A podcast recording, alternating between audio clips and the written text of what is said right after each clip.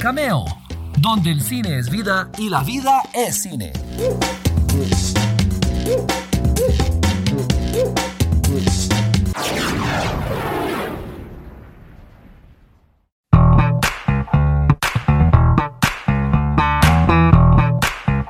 Y arrancamos otra edición de Cameo, este espacio donde el cine es vida y la vida es cine.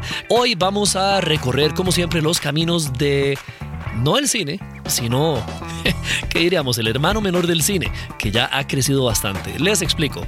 Resulta ser que hace unos años, sí, hace unos años atrás, la televisión, aunque fueran series conocidas y famosas a nivel mundial, la televisión siempre era visto como, no sé, un escalón un poquito más abajo, un poquito menos prestigioso que el cine. De hecho, existía como el estigma de que un actor o actriz de cine que de repente aceptara actuar en televisión era porque ya, ya no lo querían en cine, eh, su estrella había perdido algo de brillo y lo mismo pasaba con productores y directores. De unos años para acá, la televisión ha venido evolucionando y ahora es muy, muy frecuente encontrarse con grandes nombres, pero digo pesos pesados, ¿verdad? En dirección, actuación y producción que están haciendo televisión. Y más bien es muy, muy prestigiosa porque hay producciones con historias impecables, con presupuestos enormes que de verdad rivalizan con los de cualquier película. E incluso el término televisión ya se queda un toque corto porque no, no se refiere nada más al aparato del televisor. Ya son producciones o superproducciones que puedes ver en el teléfono, tablet, pantalla de la computadora, etc. Entonces, la línea entre cine y televisión se ha borrado bastante sobre todo desde la llegada de los servicios de streaming, porque ahora tenemos, gracias a, por ejemplo, el Netflix, tenemos directores como eh, Alejandro González Iñárritu o tenemos a Martin Scorsese también haciendo películas para Netflix que después llegan a competir con los Oscar y que después llegan también a estrenarse en cine. Entonces, no sé, ha pasado mucho en el mundo de la televisión y para ayudarme a guiarlos a ustedes a través de esta eh, historia de la evolución de la pantalla pequeña, tengo el gran agrado de tener en el programa a mi gran amigo, colega, este compañero de aventuras en esto de estar hablando de lo que nos apasiona, Víctor Fernández.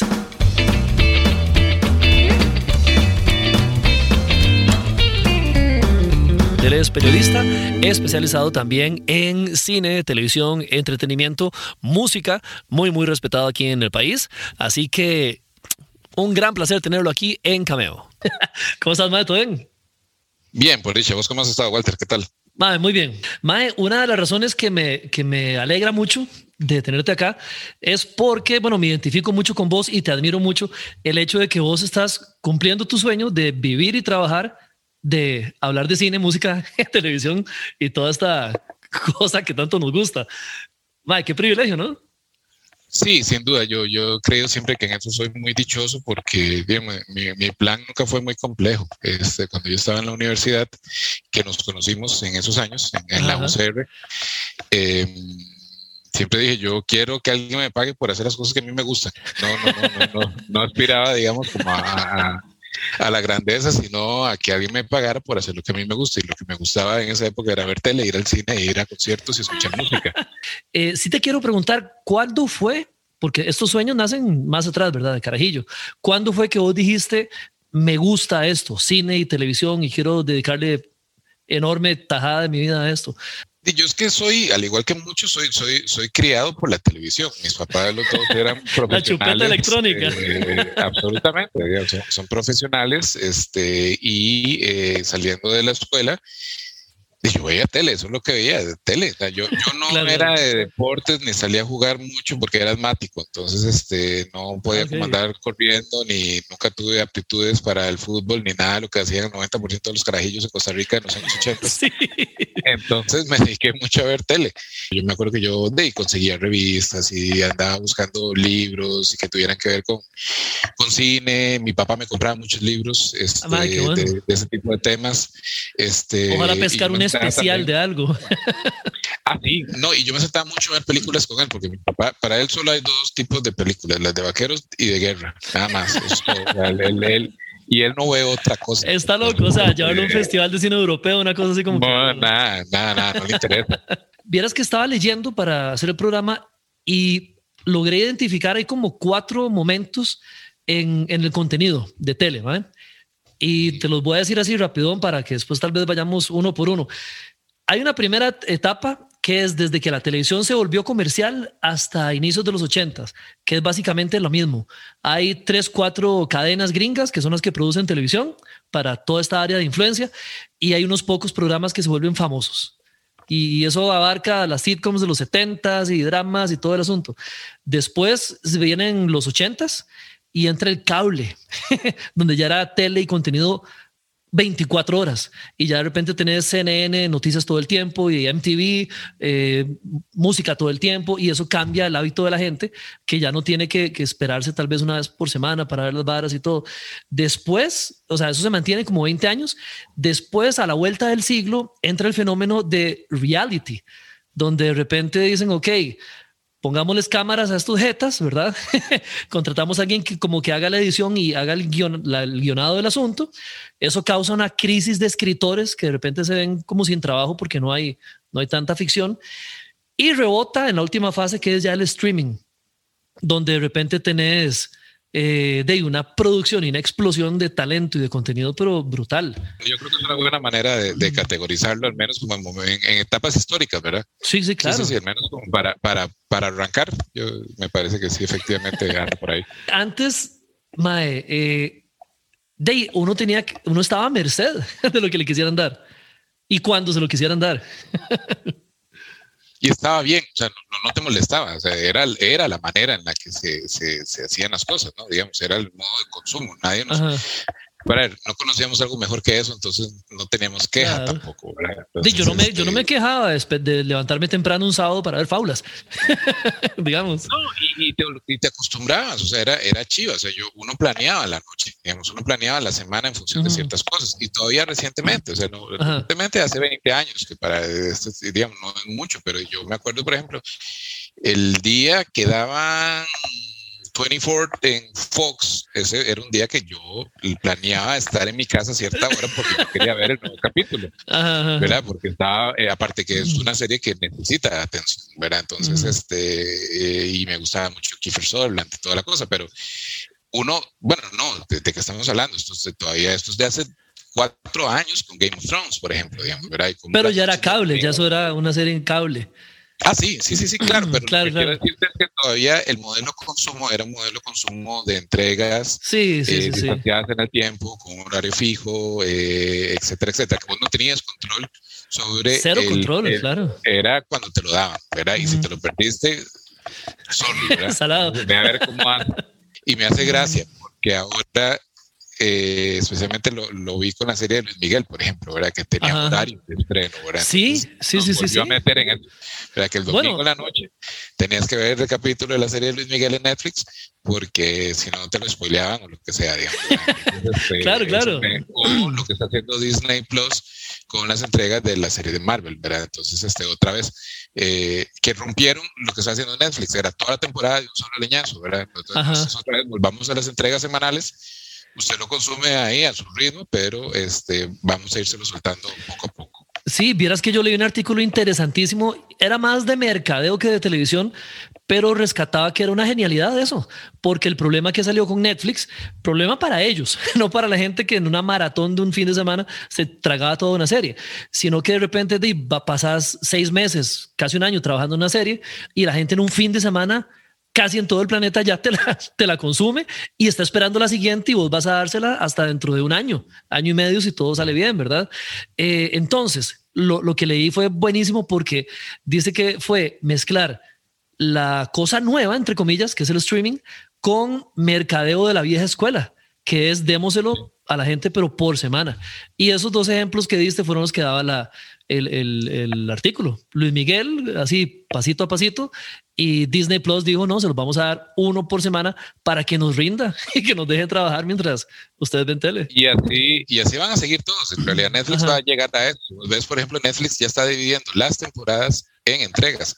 Entonces, digamos, con, con Lupin o Lupin, ¿Ah, ¿verdad? Que es la, la gran, la gran serie de, de, este año. Este, la gente siente ahorita que está viendo la segunda temporada. En realidad está viendo la segunda parte de la primera temporada.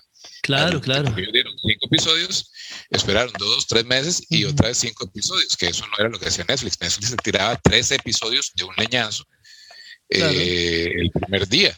Y uno se asombra de la capacidad de uno para consumir tele. Yo creo que Netflix poco a poco va a irse despegando de ese modelo así de, de, leñazo y va a oírse cada vez espaciando más porque ya lo están haciendo. Lo hicieron con Luis Miguel, que es, tiene que ver más con que sea una serie de Telemundo, Entonces no pueden ir adelante de Telemundo. Pero Snowpiercer, por ejemplo, la dieron a un capítulo por semana también, ¿verdad? Entonces este, yo creo que eso va a seguir así. es como un eh, acto es como un acto de rebeldía. Ahorita tirarse una serie así suavecito y despacito, porque digamos, estrenan una serie, ponele el viernes Mae, y el domingo ya está YouTube lleno de cosas. El final de no sé qué explicado. ¿Por qué no sé qué? ¿Por qué el fulanito se fue con la rubia y no con la pelirroja? Eh, ¿Qué dicen los? Mae, y ya todo está. Le hicieron la autopsia a todo y uno ni siquiera la ha visto.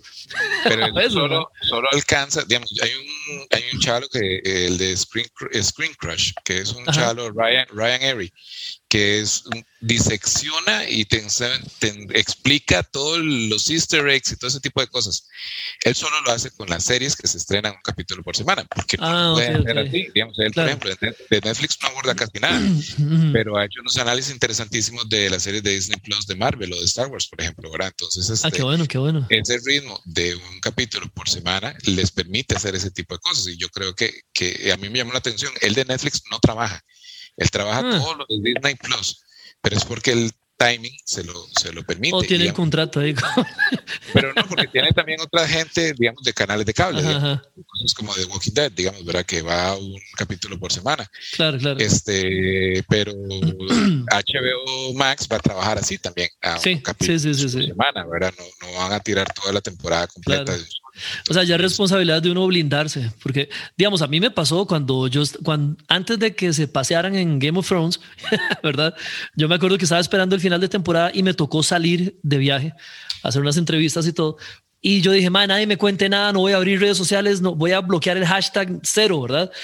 Y de repente estoy yo sentado, madre, así viendo, viendo al vacío, sin hacer nada. Y llega una colega y se me sienta a la par y me pone el teléfono en la cara. ¿Viste?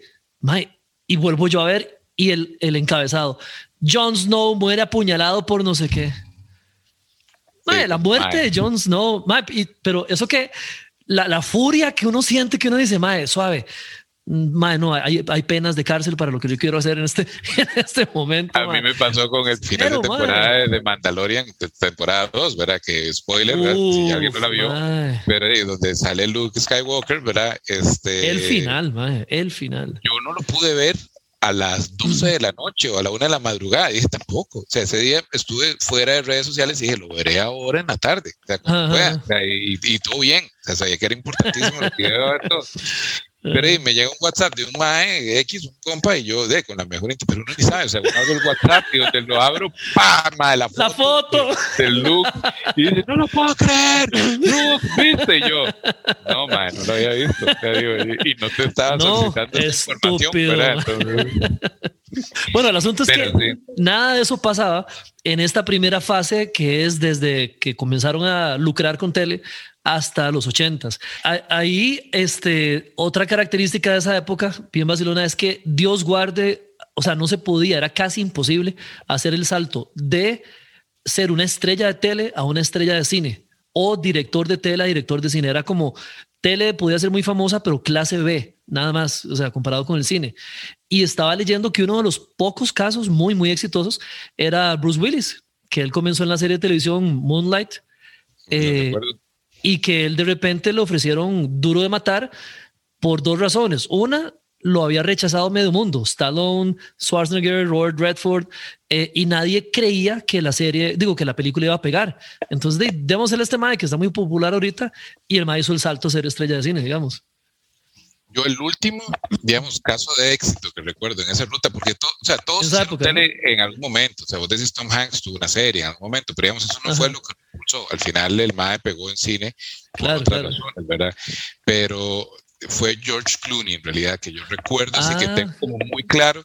Digo que este es un man que empezó en tele, en ER, el doctor y la cosa y todo, y a partir de ahí empezó a hacer películas y le fue muy bien y se convirtió en una gran estrella de cine. Eso fue en los noventas ya, claro, sí. Sí, pero es el último que yo recuerdo que dio así como ese salto claro de pasar de, de, de Anafa digamos, ya a jugar a la Premier League, ¿verdad? Que fue este, de convertirse ya en un leading man, digamos, este, y que le dieran películas muy importantes. Él después ya se hizo un, artista como de prestigio, pero en aquella época era un artista de blockbusters, más bien. Claro, claro.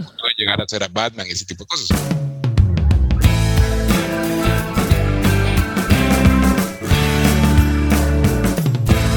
Continuamos con nuestro tema. Hoy estamos hablando de la evolución de la televisión. El cable permitió primero hacer historias más adultas que no tenían como... La censura, la censura que le ponían a la... Exactamente, entonces eran más retadoras también, ¿verdad? Y vos ya veías películas para televisión con actores de cine, que eso era como una licencia que se daban. Claro, claro. Eh, veas a Michael Douglas o veas a, Al Pacino, en Angels in America. Exacto. Claro. Veas como que ya podían hacer ciertas cosas, pero era solo con HBO. ¿Verdad? Que eso se estaba dando. Sí, sí, sí. de hecho, y era como, voy a, a, tirar una canita al aire. Entonces voy a hacer una cosa con HBO y me devuelvo. y me traigo a alguien de cine para que me dé credibilidad. Sí, sí, sí, sí. Y tal vez, digamos, ya para, para soltar esta, esta primera fase que te había dicho, eh, es cierto, ¿te acordás de George Clooney? Yo me acuerdo de eh, ¿Cuál fue el que te dije? Este, Bruce Willis, que fue como unos sus buenos cinco o seis años antes, ¿verdad? Y alguien que la tuvo en las manos, pero así, la tuvo así frente al marco y se le hizo una sopa de zapatos y cayó en el área y todo, fue Tom Selleck, que iba a ser Indiana Jones y se quedó siendo Magnum, ¿verdad? Robin Williams es un muy buen ejemplo, por ejemplo, ¿verdad? Claro, un actor de comedia de televisión que logra hacer una carrera espectacular en cine, pero muchos de ellos efectivamente los les daban unas Cierto, Robin Williams, ¿verdad? y pegaban en el tubo terrible, ¿verdad? Y era devolverse, devolverse a, a la tele. O sea, sí, los aceptaban, porque ojalá les hubieran pateado el fondillo a las productoras como, chao, ahí se ven. Bueno, no sé si vos te acordás, había una época en la que la televisión terminaba y cerraba. Exacto. Ponían el himno nacional, y, y Sí, la oficina de censura y, no, ya. Y se iban a Daban y ya. Horario prime time, le pusieron a Don Guido. Sí, era Don Guido Sáenz y ya eso ya era como váyase a dormir. sí, sí, sí. Don Guido, ya, usted lo van a ver los intelectuales y los guardias nocturnos, man. sí, ahorita pensar que la tele se apaga así por voluntad propia más es, es, ridículo. Ya con el cable ya la gente puede ver tele 24 horas y puede ver repeticiones de programas y no solamente el jueves a las 8 de la noche, sino que también lo encuentro a las 3 de la mañana y todo el asunto. Y comienza a pasar otro tipo de varas. Gente que creció con el tele, comienza a hacer tele. Y esa es la época donde tenías a un David Lynch haciendo Twin Peaks, donde tenías, por ejemplo, a Tom Hanks produciendo Band of Brothers también para HBO. Y tenía gente ya de cine metiéndose, como vos lo acabas de decir, tipo Pacino y todo, porque eran producciones más grandes, más caras, eh, sin censura. Yo creo que igual yo le sigo dando infinitas gracias a HBO por existir, porque HBO le, Inyectó, le inyectó, primero, como no estaban sujetos a rating, que era, digamos, de repente el, el, gran problema que tenían los networks, era que, todo tenía que enfrentarlo al rating. Y si no tenía rating, se sacaba del aire este, porque ya el cable, digamos que ya estaba pagado. O sea, son servicios de ya pagaste, sí, sí, sí. Entonces, este, ya, el ingreso ya estaba ahí, no había publicidad de por medio, era otro modelo. Claro, claro. Entonces, HBO llega con plata, digamos, ¿verdad? A, a, invertir y hacer producciones muy ambiciosas. Entonces, eso también yo creo que, que sirvió para que se notara el valor artístico que podía tener la televisión Claro, claro. Este, y que otra gente se interesara por hacer tele. Y que, que, que, que, no fuera y que dijeran, bueno, mira, pero el modelo de negocio esta gente está funcionando. Eh, y fue donde HBO empezó a descollar en los también, que fue muy importante. Cierto. Con las entregas de la gente decía, uy, cosas de cable, están comenzando a ganar. Porque eh, somos los ganadores de, de, de, digamos, y en tele había, en tele normal, tele regular había, había muy buenas series. O sea, yo me acuerdo claro. en YPD, Blue, digamos, ese tipo de series de, de, de policías que eran bastante buenas. Sí, la misma y, ER. Claro, no, no. Michael Crichton. La ley, la ley y el orden, eran series de, muy buen nivel. Sí, sí. Y, este, y empezás a ver donde se, se, inserta HBO en algún momento y empieza a robar y a robar y a robar y a robar y a robar. Y ahora vos lo ves que, por ejemplo, las categorías de mejor serie dramática de, de, de los Emmy, no hay ni una sola serie de, de cadenas regulares. De, Cierto ya no hay. de streaming y de canales de cable. Si la televisión era clase B, My Cable era la bodega abandonada de los chunches, donde solo infomerciales, cosas del clima. Y los, los extractores de jugos de Jack LaLanne. Jack LaLanne, sí, sí, sí. Porque yo 90 y algo de años y yo voy a vivir hasta los mil tomando jugos de zanahoria y apio. Todo parecía ir bien con la primera fase y con esta segunda, pero llegó algo llamado reality, reality TV. Que no digo que todo haya sido malo, yo me acuerdo que el concepto de Survivor era muy bueno, que uno decía, ay, creo que era y todo, pero de repente fue como el uso y abuso y, y más todo mundo que había dejado de ser famoso tenía su reality show. Eso por un lado, y también dejó, digo, volvió famoso a cualquiera. volvió famoso a cualquiera, más, sí. Gente sin, méritos, ¿verdad? O gente estúpida, mucha gente estúpida. Sí. Yo me acuerdo, yo escribía en un momento una portada en, en Viva que era Los idiotas del poder. Y era una época en la que entre Ana Nicole Smith y Paris Hilton y Richie y Van Manguera y no me acuerdo cuáles otros de, de yacas y ese tipo como de, gente que era gente realmente estúpida, digamos, muy, muy estúpida, ¿verdad? Y efectivamente, y a la fecha, digamos, ¿no? Y desvirtuó también a muchos canales de cable, claro, que tenían cosas muy interesantes hasta esa época. Sin embargo, empezaste a ver cómo Discovery se empezó a meter en eso. History y History se empezó a meter en eso, ¿verdad? El Lifetime se empezó a meter en ese tipo de cosas. Entonces, este, ya, y por ejemplo, y al inicio, o sea, si vos te acuerdas, y tenía una programación espectacular, ¿verdad? De lujo. American, ¿cómo era? Eh, Hollywood True Crime Stories. Sí, sí, sí, sí. o sea, era una, un network serio sobre, sobre entretenimiento. De hecho, el mismo noticiero E-News era un noticiero con todo el rigor periodístico, pero hablando de, de cosas de tele y cine. Era genial.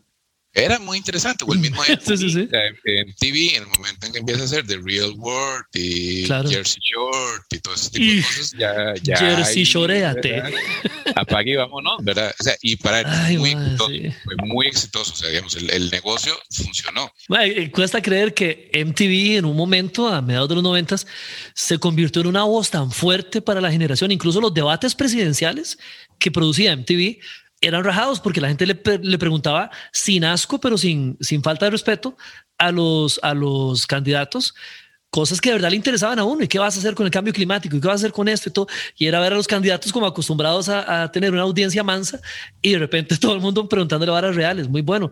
Y como decís vos, de llega Jersey Shore. Y, y, eso le pasó a todos. O sea, le pasó a Latinoamérica. Yo me acuerdo cuando Costa Rica estuvo rendida a los pies de Big Brother México, por ejemplo, cuando lo dio claro. Repretel, ¿verdad? Entonces, este no, nos fuimos de jupa, o sea, no, nos fuimos absolutamente de cabeza en eso. El planeta. Porque era, eh, digo, y a ver, y había un elemento de fascinación y de, y de morbo y de... Voyeurismo, sí, sí. Que no vas a decir que no, o sea, todos veíamos ese tipo de cosas. Yo las vi, este, pero no, o sea, no puedo sacar nada constructivo del tiempo que estoy viendo esa, televisión, ¿verdad? No, no me aportó nada. Ahora creo que ya se ha limpiado un poco, digamos, y, y sí, hay, sí hay realities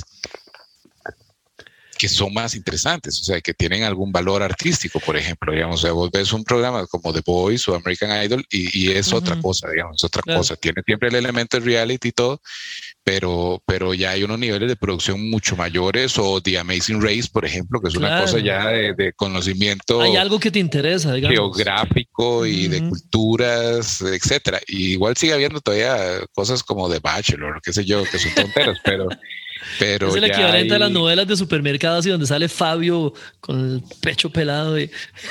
Pero es que también hay realities de historia de todos esos de los buscadores de tesoros. y, Que, que, sí, yo creo que ahí sí ya eso aporta valor. incluso uno más light, pero que sí yo hace unos meses con, con papá y con mi hermana nos tiramos un fin de semana. Era uno de restauración de autos clásicos. Pero era un enfermazo, era un enfermazo y el te explicaba de estos hicieron tres modelos y fracasó porque esto y que lo más. Yo no decía, estoy aprendiendo y, el ma explicaba por qué se hacía mejor con este material y era un vacilón. Y el ma era como un idiota, entre comillas, claramente un personaje, pero, pero sí era muy, muy, muy pacho como uno se quedó enganchado con ese y uno por lo menos dice, aprendí de carros. no sé, no. No, no, y, y ese entretenimiento que está bien. O sea, yo, yo, ya, yo, por ejemplo, yo he visto varias temporadas de Queer Eye en Netflix, de esta nueva versión. Saca volados para decir. Es un gran programa, es un gran programa. O sea, hay capítulos que uno termina así deshidratado de la llorada que se pega porque las historias que abordan y todo, ¿verdad? Ah, en serio, es que eso no lo he visto. Son, son fuertes algunas, ¿verdad? Entonces, este, y son programas que buscan que la gente se sienta bien. No sé cuál fue la peor eh, serie que vos viste reality show, aunque fuera para reportar sobre ella, man. Uf, man. Digo, no, no, no, y ojalá fuera por trabajo. O sea, yo he visto hmm. series malas por, porque nadie, sin que nadie me obligara, digamos, ¿verdad? porque uno cae en eso también. Eh, ay, no sé, yo el año, el, año pasado vi una. Digo, es que había algún, hay una. Pero estoy hablando de las que vos vas a lamentar y, en tu lecho de muerte decís, Mae, si ahora tuvieras tres horas, Mae. Podrán que se ir Hay una serie de como de gente fresa mexicana que está en Netflix. Se me da el nombre y, y no sé, es, la cosa más estúpida, digamos, que he visto en un montón de tiempo y no fue hace poco, digamos, eso fue en el año de la pandemia, yo creo. Y Pero, pero y donde lo veía, sabía que estaba viendo algo atroz y abominable y no pude dejar de verlo, lo cual me hace sentir peor, digamos, ¿verdad? Entonces, era como de la élite, Era como los hijos de la élite de México y sus vidas ahí pero era, eran... ¿Cómo se llamaba? Hijos del PRI o algo así. Más o menos, y todos hablan como, como en inglés, español, y todos como, oh my God, no te lo puedo creer. Entonces, no, no, no, te, lo, voy a buscar, no me acuerdo. No mames, bitch. sí, sí, sí, bueno, la verdad es que ma, eso no, solamente la era de los realities, no solamente ocasionó un desplome en el coeficiente intelectual en general, ma, sino que muchos escritores, como te dije antes, quedaron sin empleo. De hecho, hubo una famosa huelga de escritores que no digo que haya sido por los reality, pero tuvo que ver con las condiciones de brete, no había trabajo. Y de hecho, mae, no podían producirse eh, series guionadas, series de ficción, porque todo el mundo decía, no, no, deme realities, deme realities. Lo que yo leí una vez que me pareció muy interesante fue que toda esta gente comenzó a ser adoptada por los programas que estaban haciendo ya los las cableras, bueno, gente como HBO, que ya tenía plata y años de experiencia, y gente como los servicios de streaming, en esa época solamente Netflix, que estaban comenzando a hacer cosas interesantes. Y entonces acogieron a un montón de gente que, dime, les das trabajo, les das libertad creativa y todo, y se comenzaron a volar. Y esa supuestamente es como, bueno, podría ser una de las razones de que ahora tengamos tantos y tan buenos productos. Además de la boñiga que siempre va a haber, ¿verdad? Sí, pero sí estamos ya desde hace algún rato viviendo lo que llaman la era dorada de la televisión y efectivamente lo es. O sea, ahora, digamos, hay, hay, muchas opciones para ver buenas series y eso sí es cierto. Y yo, yo, digamos, ¿dónde detecta uno el giro, digamos, a ese prestigio de la televisión? Yo, yo tengo identificados dos momentos eh, que tal vez fueron como muy, muy simbólicos de que eso estaba pasando. Uno fue en los premios Oscar del 2015 cuando Neil Patrick Harris era el, conductor de, la ceremonia y estaban, bueno, ahí hablando, ya estaban los servicios de streaming fuertes ahí de alguna manera, o al menos Netflix ya estaba como muy consolidado. Sí, sí, estaba bien agarrado. Y en medio de la ceremonia, Kevin Spacey, este, que en aquel momento era el actor más popular de la televisión por House of Cards, eh, entró en personaje. por David Fincher, ¿verdad? Dicho sea. Exactamente. Entró en personaje como Frank Underwood, ¿verdad? Y con el hablado que tenía Frank y toda la cosa, ¿verdad? Y la gente se volvió loca. Entonces, yo me acuerdo, yo viendo la ceremonia ese año, yo decía, qué varas, o sea, son las mayores estrellas de cine y, los pesos pesados del cine de Hollywood que caen rendidos a los pies de un personaje de televisión. Claro. Entonces, este, y fue, fue espectacular, ¿verdad? Entonces, yo, ¿en qué momento? Y lo otro fue un par de años, después, este, en una ceremonia de los premios Emmy eh, que estaba conduciendo Jimmy Kimmel, ese fue el año de la primera temporada de True Detective en, HBO. Ah, ya, Que es increíble. Este, esa primera temporada de True Detective es maravillosa. Posiblemente de las mejores series que yo he visto en algún momento. Esa primera temporada, después no la pegaron tanto. Pero era con Matthew McConaughey y con Woody Harrelson. ¿verdad? Y entonces Jimmy Kimmel, donde está, porque los dos más evidentemente quedan nominados por Obviamente, claro, sí. Y era el año en el que Matthew McConaughey estaba también ganando los Oscars y estaba, el más estaba barriendo en todo, ¿verdad? Porque era el con el Dallas Buyers Club y toda aquella cosa, ¿verdad? Entonces el, Jimmy Kimmel se muere y les dice, ¿qué hacen ustedes dos aquí? Ustedes son y especialmente Matthew McConaughey le dice, usted es una estrella de cine, ¿qué hace aquí? Aquí vienen la chusma, estos son los de tele. ¿Qué está haciendo usted aquí sentado? ¿verdad? Entonces usted le dice, usted no se ve como una estrella de televisión, vea qué tipo más guapo y todo, ¿verdad? qué increíble, qué increíble. Ese fue el chiste y todo el mundo se moría de risa porque efectivamente el maestro se veía fuera de lugar. Era la estrella de cine más importante del año, sentado en primera fila en la ceremonia de los premios de televisión, nominado. Es que vos tenés de repente dinero, porque ya hay plata para pagarles, ¿verdad? Eh, tenés prestigio, porque antes caer en televisión era porque ya no te querían en cine, y tenés, de, yo le diría, Mae, riesgos ricos a nivel artístico, porque como no hay censura, todo lo que vos dijiste ahora, que coincido, ya no hay censura, puedes hacer lo que sea, puedes tocar temas que no tienes que preocuparte, sí, que el patrocinador acá y todo, hay una libertad artística muy, muy buena, Mae.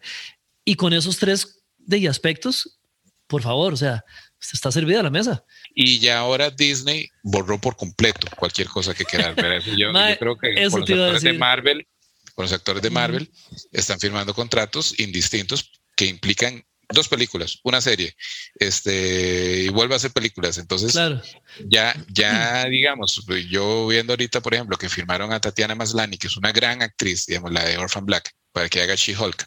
El contrato de ella incluye una serie, seguro cuatro películas. sí, sí, sí, sí, Entonces ya la, la película más la película y la serie se ponen en términos iguales, ¿verdad? Claro, cuesta hablar, digamos, de cine o televisión porque ahora es un producto que lo puedes pasar por cualquier lugar, en el celular o en la sala de cine o en la sala de la casa. Eh, la pandemia aceleró muchísimo eso, ciertamente para Disney, como acabas de decir antitos de la pandemia, ya el fenómeno como que había comenzado con Netflix, acordate de Roma, de Cuarón, que Roma de Netflix la sacó, eh, de alquiló cines para cumplir con las exigencias de los Oscar y poder optar a la estatuilla, pero la pasaron ellos. Después vino este de, el, irlandés, con, con, Scorsese, que ya esa fue una película para Netflix. y después en cine, claro, yo la pude ver en cine. Que por cierto, el efecto de desenvejecimiento en cine es fatal, Mae fatal. En tele te engaña. En la compu te engaña. eso al cine. Pero yo la fui a ver en el cine. Ah, no, como hace uno para esa película en el cine. O sea, ya, ya el cuerpo no aguanta. no, y, y, ya, digamos, lo que Warner está haciendo eh, con HBO Max, este, lo mismo que está haciendo Disney con Disney Plus y, etcétera, ¿verdad? Entonces, eh, entonces ya, ya, ya, yo el otro día hay una película en Amazon buenísima con Michael B. Jordan, este, que era como de espías, que es un actor muy rentable, digamos, que, tiene un perfil bueno. Y yo decía, ¿por qué Michael B. Jordan haciendo una película para Amazon? Porque, ¿Qué ¿por qué no? Sí, ¿por qué no? y es una película que se pudo haber dado en cines perfectamente. tenía todo para haberla dado en cine. Este, y ya ves cosas muy, muy interesantes que no van a llegar a las salas de cine con actores de muchísimo nivel. Y creo que también a muchos actores les está funcionando porque, digo, no iban a ser la estrella de la película. Digamos, Jeremy Renner no iba a ser el Robert Downey Jr. de Marvel. El MAE estaba destinado a ser el MAE relleno ahí, el, apoyo, era el, el, soporte. Que sos vos un arquero. Pero, entonces Disney le dice, no, no, pero tranquilo, te vamos a dar una serie solo para vos. Eso es una, es una sabrosura, que es lo que acaba de decir Anthony Mackie, por ejemplo, y, Sebastian Stan con Falcon and the Winter Soldier. Dice, estos maes están destinados a ser el psychic siempre. Mae, una pregunta, ¿cuál película de cual, digo, perdón, cuál serie, cuál serie de cualquiera de estas fases, vieja, 80, 90, 2000, cuál serie te encantaría ver eh, vuelta a hacer con los estándares ahora? hubiera dicho que Invasión Extraterrestre, pero ya lo hicieron y lo hicieron mal cuando hicieron el remake. digamos que fue mi serie, digamos, como wow, mae, qué increíble. Qué increíble, sí. Entonces, hay, decir, con Morena Bacarín le hicieron. Sí, yo preferiría, o sea, yo preferiría que antes de que las vuelvan a hacer, que las pongan disponibles en streaming. Eso sí me gustaría que pasara, ah, porque muchas de esas series no las podemos ver. Hay que ah. meterse a YouTube a buscarlas, es decir, hay que buscarlas en YouTube, ¿verdad? Pirateadas, pero digamos, a mí me encantaría que Netflix tuviera eh, invasión extraterrestre, digamos, o que pusiera, ¿verdad? Ese tipo de, de, series que, que, a mí me parecen muy chidas, este, me, me parece, digo, es que hay algunas cosas que es mejor dejarlas queditas, ¿verdad? Entonces, este, no sé, eh, eh, me, me, da como, no sé, te diría que Los Magníficos, pero hubo una película Los Magníficos que no me gustó tampoco. Es que más, sí, no, no, este, no, no, sé, honestamente no sé, creo que, que, que, antes de ponerse a travesear, lo ideal sería que las vuelvan a poner disponibles, eh, como pasó ahora cuando pusieron Massinger en Netflix, digamos, ¿verdad? Entonces, Uf, este, sí, sí, yo con eso ya me doy por pagado, yo no quiero que hagan otro más, yo estoy feliz con que pusieran, pero eso no quiere decir porque hubiera hecho lo mismo de He-Man y no, resulta que sí me gusta lo que van a hacer con He-Man. Se ve muy interesante. sí, sí, sí. Eh, creo que está todo en la idea. Y ahora, que, alguien que, sienta mucho respeto por el material original. Claro. Mate, te puedo hacer la invitación para que cuando vaya a salir la serie volvamos a estar aquí en el programa. Por favor.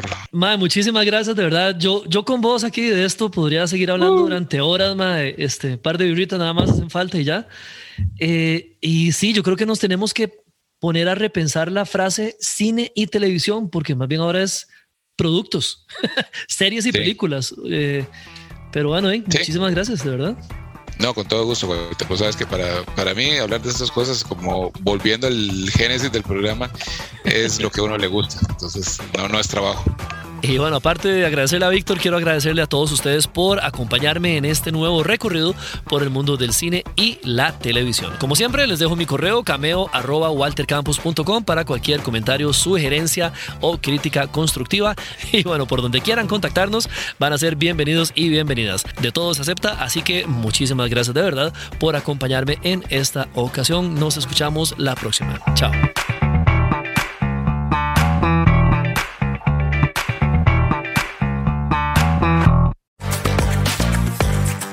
Gracias por estar una vez más en Cameo, donde el cine es vida y la vida es cine. Seguí nuestras redes sociales para disfrutar de contenido diario a través de Cameo Movie Blog en Instagram, Threads, X y ahora también en nuestro canal de YouTube. Apreciamos tus comentarios y sugerencias a través del correo cameo.waltercampos.com. Cameo es una producción de Walter Campos.